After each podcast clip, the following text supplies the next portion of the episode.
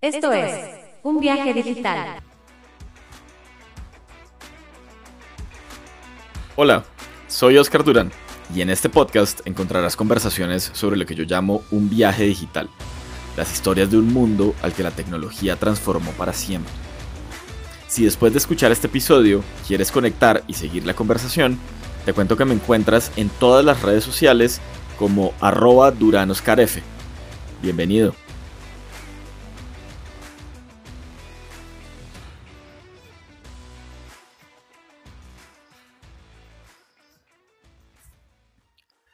Hola, soy Oscar Durán y te doy la bienvenida a un nuevo episodio de Un viaje digital.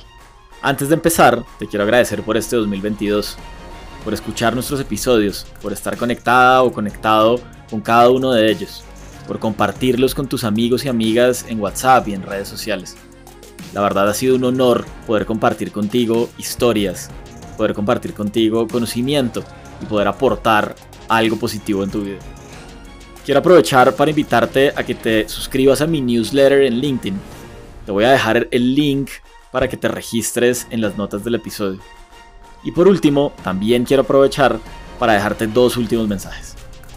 El primero, este podcast lo puedes escuchar en cualquiera de tus players favoritos, en Spotify, en Google o en Apple Podcasts. Y segundo, estamos construyendo una comunidad privada en Telegram con el objetivo de poder conectar con ustedes en la vida real, de seguir la conversación sobre innovación, tecnología, startups y demás. Así que por allá te espero, te voy a dejar también en las notas del episodio el link. Ahora sí, sin más preámbulos, vamos a arrancar con el episodio de hoy. Es un episodio bien especial. Vamos a hablar de dos temas que a mí me apasionan. Fútbol y tecnología. Se nos fue la Copa del Mundo. Ayer se acabó y afortunadamente para los que somos fan de Messi, la ganó la Argentina. La Argentina de Messi, después de mucho intentar, de perder en 2014, de caerse varias veces y levantarse, ayer lo lograron. Pero bueno, esta entrada no es sobre eso. Sí, se nos fue la Copa del Mundo, se nos acabó el fútbol, pero nos dejó cosas muy interesantes a nivel de tecnología y de innovación. La Copa comenzó un domingo 20 de noviembre, en Qatar, la primera vez que el torneo se jugaría en un país de Medio Oriente. La designación de Qatar como nación sede estuvo siempre rodeada por un sinnúmero de escándalos relacionados con sobornos, con corrupción al interior de la FIFA, explotación laboral, presuntas violaciones a los derechos humanos. En fin, de nuevo, no estoy hoy aquí para contarles sobre ahora el debate ético de Qatar como sede del Mundial de Fútbol, pero me parecía importante que todos entendiéramos un poco el contexto negativo que siempre hubo alrededor del evento. Porque así como creo que hay debate y hay unos puntos álgidos sobre los cuales podríamos debatir, así también creo que hay temas muy, muy interesantes. Si hay algo que debemos reconocer es que los amigos jeques se esforzaron por hacer un mundial a la altura de las necesidades de uno de los eventos más grandes y famosos del mundo. Y esto ha sido en gran parte por el uso de la tecnología, en diferentes dimensiones y fases y momentos del evento desde la construcción de estadios pensados para la sostenibilidad y la eficiencia, pasando por la utilización de inteligencia artificial, la inclusión de hardware en los balones y tecnología en campo para ayudar a las decisiones arbitrales durante los juegos, hasta llegar incluso al lanzamiento de experiencias híbridas con realidad aumentada, tanto para fans como para jugadores, cosas que nunca se habían visto. Por eso, en esta entrada o en este episodio, voy a hacer un recuento de dichas tecnologías y todos sus casos de uso que seguro serán un legado para las siguientes ediciones de la Copa del Mundo e incluso para otros torneos deportivos.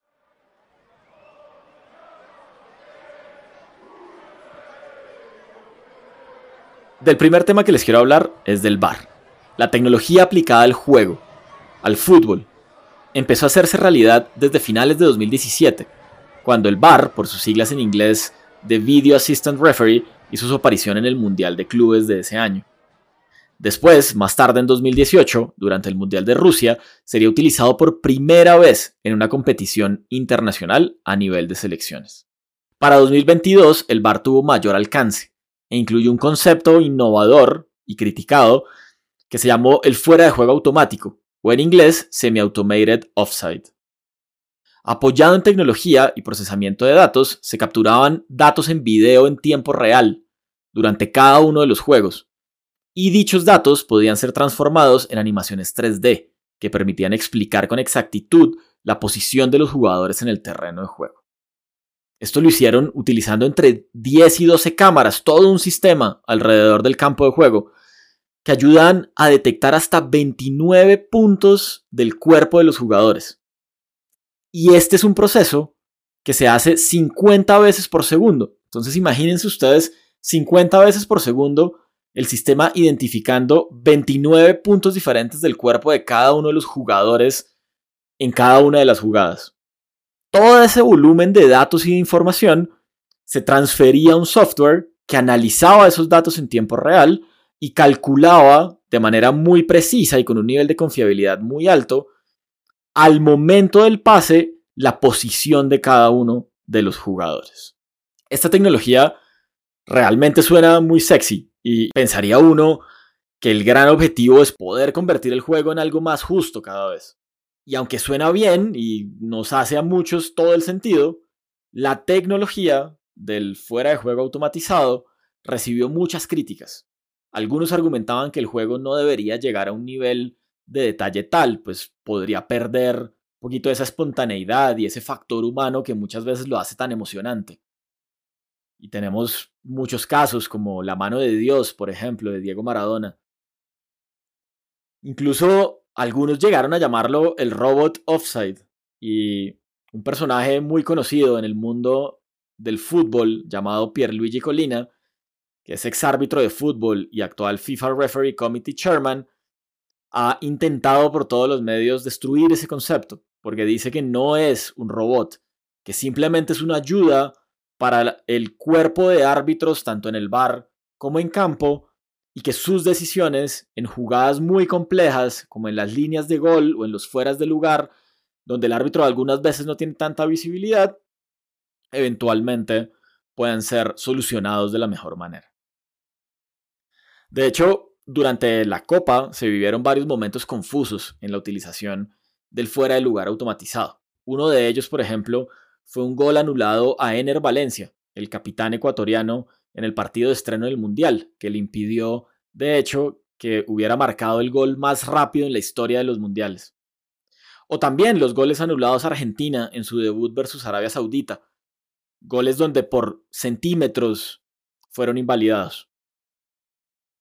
Al final, un cambio necesario, un cambio con el objetivo de hacer el fútbol, como les decía, un poquito más justo, pero que no hubiera podido ser posible sin el segundo tema innovador del cual les quiero hablar hoy, el balón.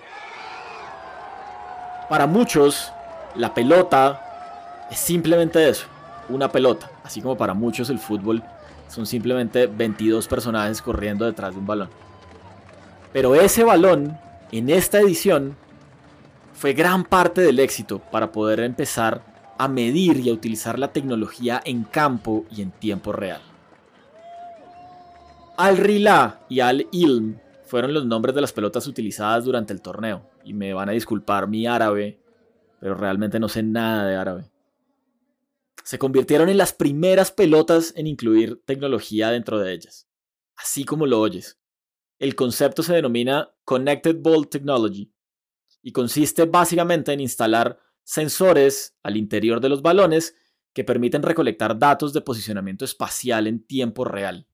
Esto, combinado con las herramientas de seguimiento óptico existente, hizo que el VAR y las revisiones de fuera de juego fueran más precisos y optimizados. La combinación de estas dos formas de seguimiento ha sido durante mucho tiempo como el santo grial de la tecnología en el deporte. Muchos han querido poder fusionar los datos de posicionamiento espacial con los datos de movimiento de los objetos. Y eso fue algo que la FIFA, con sus partners tecnológicos, logró en esta edición del Mundial. Hablemos un poquito de la tecnología que hay detrás de estos balones inteligentes, como me gusta llamarlos. Entonces, dentro de cada balón hay un dispositivo diseñado por una compañía que se llama Kinexon, que es uno de los jugadores más importantes del mundo eh, en todo el tema de seguimiento al performance y al tracking del desempeño de los deportistas en diferentes disciplinas. Según la compañía, este dispositivo que se inserta dentro de los balones pesa algo así como 14 gramos, poco menos de 0.5 onzas. Y en realidad lo que tiene no es uno, sino dos sensores dentro del balón, que funcionan simultáneamente para diferentes objetivos. El sensor número uno se llama sensor de banda ultra ancha, que es un tipo de tecnología que se considera muy superior al GPS o al Bluetooth para obtener datos de, posición y de posicionamiento muy precisos. Y que además puede transmitir los datos en tiempo real para rastrear constantemente la posición de la pelota. Y el segundo sensor, que se llama sensor de unidad de medida inercial, es un sensor destinado a detectar los movimientos de un objeto. Entonces, este sensor lo que permite es poder entender cómo se mueve la pelota dentro del campo de juego para poder transferir esos datos y construir las representaciones en tercera dimensión que nos permitirán entender la posición o no de la pelota y de los jugadores, el momento en el que sale el pase y cuál es la posición del jugador en el fuera de lugar. Así que cada vez que la pelota es pateada, cabeceada o lanzada, el sistema la detecta a 500 fotogramas por segundo. Los datos que se recogen ahí se envían en tiempo real desde los sensores a un sistema que se denomina LPS o sistema de posicionamiento local, que se conecta a su vez con toda la red de cámaras y sensores instalada a lo largo y ancho del terreno de juego. Entonces uno podría preguntarse, bueno, eso pasa cuando tienen una pelota, pero normalmente en un partido de fútbol se utilizan entre 30 o 35 pelotas que están entrando y saliendo constantemente del campo de juego cuando sale al saque de banda o cuando sale al tiro de esquina. Entonces, ¿qué pasa en esos casos? Pues cuando una pelota sale del terreno de juego y hay que ingresar una nueva pelota, el sistema automáticamente detecta que debe cambiar esa transferencia de datos a la nueva pelota. Y todo lo hace sin ninguna intervención humana. Entonces fíjense cómo la tecnología empieza a impactar no solo la precisión, no solo la justicia del juego, también las dinámicas de lo que empieza a suceder alrededor del campo de juego. Otra pregunta que le podría surgir a uno, hablando del balón, es cómo estar seguros que realmente los datos que se están transfiriendo pues son correctos. ¿no? ¿Cómo es que estos dos sistemas están conectados y los datos que, se están compartiendo y que después se mezclan para poder calcular y hacer las maquetas en 3D son correctos o no? Entonces el primer concepto a entender aquí es el de la frecuencia de actualización de los datos. Normalmente esa frecuencia se mide en Hertz y se refiere a la cantidad de veces por segundo que una pantalla puede dibujar una nueva imagen. Para que se hagan una idea, el video estándar es de unos 50 Hz, que es un formato común que se usa para los monitores HD en la actualidad, y que genera una nueva imagen 50 veces por segundo. O también, si se quiere entender de otra manera, tiene una velocidad de cuadro de 50 cuadros por segundo, para los que están más familiarizados con este tipo de temas. Y ojo con esto, con el sistema implementado por la FIFA los balones inteligentes son capaces de transferir los datos a 500 Hz, lo que significa que cualquier brecha en el posicionamiento real es inferior a 2 milisegundos o 10 veces más corta que la demora estándar de 50 Hz. Luego, los datos recaudados por los sensores en los balones y los datos recaudados por el sistema de cámaras instalado en los estadios, que se conoce como Hawkeye, o le dieron el nombre de Hawkeye, tienen una precisión de hasta una millonésima de segundo, lo que garantiza que las dos fuentes nunca estén desfasadas entre sí. Esto es importante, porque si existiera un desfase, la toma de decisiones en tiempo real se vería afectada. Por eso la FIFA, antes de lanzar en el Mundial 2022, hizo una serie de pruebas en varios partidos y en, un par de torneos para poder garantizar que toda esa información fluía y garantizaba una toma de decisiones precisa.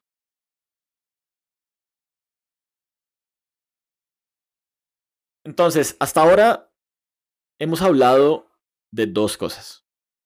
El ajuste en el bar para poder tener un fuera de juego automático que avisara al cuerpo arbitral en tiempo real que tenía que tomar una decisión. Y hemos hablado de la pelota y de la tecnología de sensores y cómo esa tecnología se conectaba además con todas las cámaras alrededor del, del campo de juego. Ahora el turno es para la seguridad. Otro de los frentes donde la tecnología tuvo una influencia importante durante este mundial.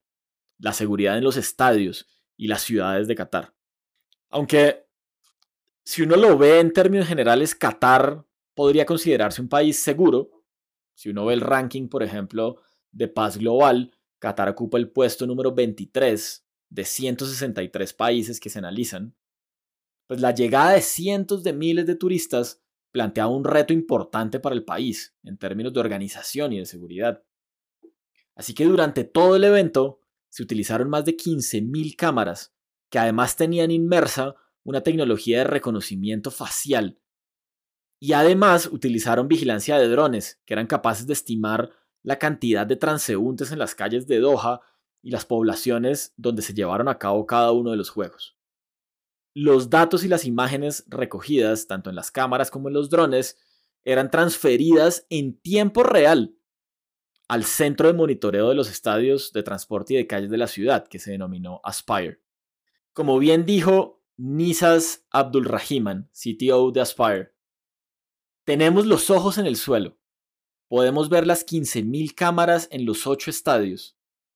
Es nuestro aporte desde Qatar al mundo del deporte. Este es el futuro de las operaciones. Y de alguna manera lo es. Es el futuro.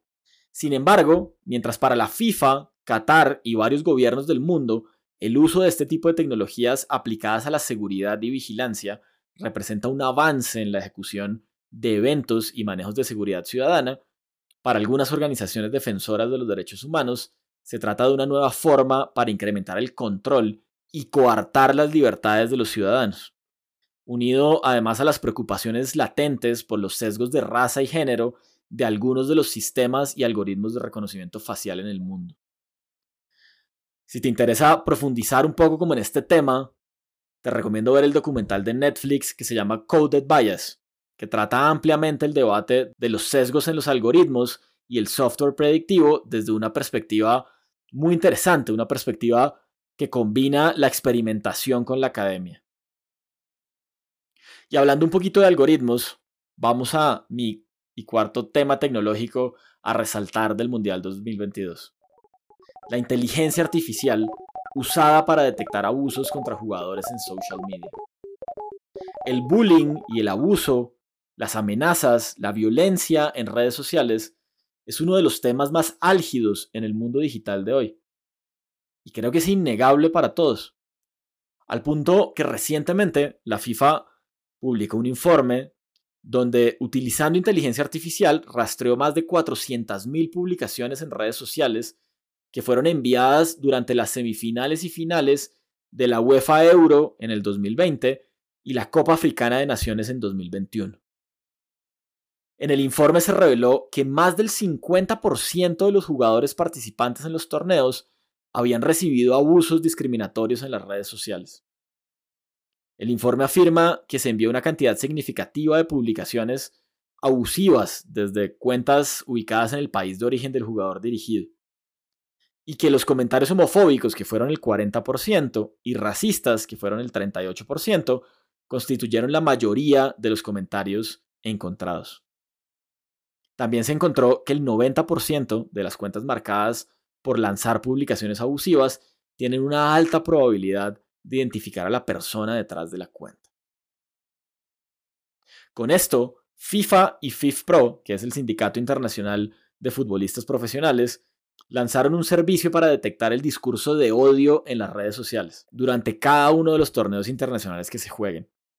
El servicio lo que hace fundamentalmente es monitorear las publicaciones en redes sociales que se envían a las cuentas de los jugadores, entrenadores y árbitros participantes de un torneo. Este servicio está programado para escanear términos reconocidos de incitación al odio durante cualquiera de los torneos que se jueguen a nivel internacional, tanto masculinos como femeninos. Y cómo funciona es que una vez que detecta una publicación abusiva, el destinatario etiquetado y sus seguidores ya no la podrán ver, ni la podrán comentar, ni podrán interactuar con esa publicación. Dichas publicaciones ofensivas permanecen visibles para la persona que envió la publicación, lo que permite a la tecnología y a FIFA informar potencialmente de la actividad de la cuenta a la empresa de redes sociales y a las autoridades policiales si fuera el caso. Esto es súper interesante. Es muy, muy, muy interesante. Por primera vez se utiliza la tecnología para proteger al jugador que muchas veces pareciera que no se le ve como un humano. Pero ahora gracias a la tecnología se pueden proteger, por lo menos en redes sociales, de los ataques de algunos haters y de algunos trolls que abundan en algunas redes sociales. Y hablando de jugadores, otro de los avances tecnológicos lanzados en la Copa Mundial 2022 de Qatar. Una aplicación móvil para jugadores. Así como lo oyes, la FIFA desarrolló una aplicación que le permite a los jugadores acceder a las estadísticas detalladas sobre su rendimiento después de cada partido. Es la primera vez en la historia del fútbol que este tipo de datos se expone a los jugadores. En anteriores ediciones, como en Rusia 2018, ya se había compartido información, pero era exclusivamente para los directores técnicos y sus ayudantes. Entonces es muy interesante que ahora el jugador, una vez terminado el partido, accede a datos muy detallados sobre su comportamiento durante el partido. Y esos datos están en tres niveles. Uno, datos futbolísticos optimizados. Dos, datos sobre el rendimiento físico. Tres, datos de inteligencia futbolística optimizados. ¿Y qué quiere decir eso? Quiere decir que el jugador va a tener información ultra detallada a diferentes niveles. Desde conocer cuántas veces presionó al rival, cuántos kilómetros recorrió, cómo lo hizo, cuál fue su performance físico, cuál fue su performance táctico. Un montón de información que le puede servir, evidentemente al cuerpo técnico, pero evidentemente al jugador para mejorar su performance y entender mucho mejor sus caminos de entrenamiento. Todos los datos se sincronizan con las imágenes del partido. Esto es increíble. De modo que los jugadores van a poder ver el detalle de todos los momentos clave de su actuación e incluso pueden cambiar los ángulos de cámara para analizar las diferentes jugadas. Según Johannes Holmüller, director de tecnología e innovación de fútbol de la FIFA, más de 400 jugadores en la Copa del Mundo descargaron y utilizaron esta aplicación. El penúltimo lanzamiento tecnológico de Qatar 2022 es uno que tiene una relevancia gigante en términos de la inclusión del aficionado en el juego. Y vamos a hablar un poco de realidad aumentada. Los fans que asistieron a los partidos de la Copa Mundial en Qatar tuvieron acceso a nuevas funcionalidades de realidad aumentada, que muestran datos de los jugadores en tiempo real a través de la herramienta Stadium Experience que se encuentra dentro de la aplicación FIFA Plus. Cualquier persona con un smartphone podía levantar su teléfono y la aplicación calibraba al detectar el campo. A lo largo del partido, las funcionalidades de realidad aumentada identificaban a los jugadores y le mostraban a uno métricas sobre la velocidad de carrera, los tiros, la forma, la posesión del equipo y un montón de estadísticas más sobre el encuentro de fútbol que se estaba asistiendo. La aplicación también tiene características adicionales, como proporcionar los mismos ángulos de reproducción de video que ve el árbitro cuando consulta el bar, lo cual es muy interesante. Es como literalmente tener el juego completo en tus manos. Y por último está el tema de los estadios inteligentes. Vimos cómo, por ejemplo, el estadio 974, una vez terminaron las participaciones de los equipos en él, fue desmontado en menos de tres días. Estaba construido a base de containers que fueron fácilmente removibles y que seguramente serán utilizados en otro tipo de construcciones. Y bueno, los estadios, y podría pensar uno, ¿Qué tecnología le mete uno a un estadio? Pues toda, toda la tecnología. En este mundial se posicionó el concepto de Smart Stadiums, o estadios inteligentes, así como los balones, y fundamentalmente involucra dos conceptos clave. La experiencia de los aficionados y la optimización de las operaciones en el evento. Ya vimos cómo con realidad aumentada se ofreció una experiencia distinta, híbrida, exclusiva e inclusiva al aficionado. Ahora el turno es para las operaciones dentro de los estadios y dentro del evento. La empresa Vodafone, multinacional de telecomunicaciones británica, ha sido pionera en los modelos de estadios inteligentes, realizando pilotos en los Juegos Olímpicos de Londres en 2012, en el estadio del Besiktas Football Club, eh, un club de fútbol de la Liga Turca, y ahora consolidándose en el Mundial de Qatar. Los estadios fueron diseñados para tener una serie de beneficios, como Internet de alta velocidad, 5G totalmente accesible por todas las personas que ingresaban al estadio, que además ayuda a los centros de monitoreo a tener información en tiempo real y también a controlar la seguridad dentro y fuera del estadio, el comportamiento de los aficionados y el tráfico en las zonas FIFA. Los estadios tienen más de 40.000 dispositivos del Internet de las Cosas, o IoT, que transmiten información en tiempo real a todo el sistema. Así, los operadores pueden manejar la temperatura de los estadios, las puertas, el sistema de gestión de edificios y en general todo el estadio. Sin duda, la tecnología en este mundial, como en muchos otros sectores de las economías, ha sido un game changer. No podemos negar que jugó un papel fundamental en la manera como la FIFA ha querido mostrar al mundo la evolución del juego. Además porque sí que lo necesita después de tanto escándalo de corrupción en el que han estado involucrados en los últimos 10 años. Y bueno, también quiere mostrar las posibilidades que existen para crear un fútbol cada vez más justo, sin perder la emoción que lo caracteriza. Creo que tenemos que entender, antes de rechazar algunos de los avances tecnológicos, que el juego ha cambiado desde sus inicios y que probablemente seguirá haciéndolo a medida que pase el tiempo y que la tecnología evolucione. Ya veremos cómo se consolidan los lanzamientos hechos en esta copa y el impacto que seguramente tendrán en el juego a largo plazo. Hasta aquí llegamos por hoy. Gracias por leerme y escucharme y recuerda que puedes escuchar este podcast y muchas otras entradas en cualquiera de tus players favoritos, en Spotify, Apple Podcast, Google Podcast o en el que más te guste. Chao, chao.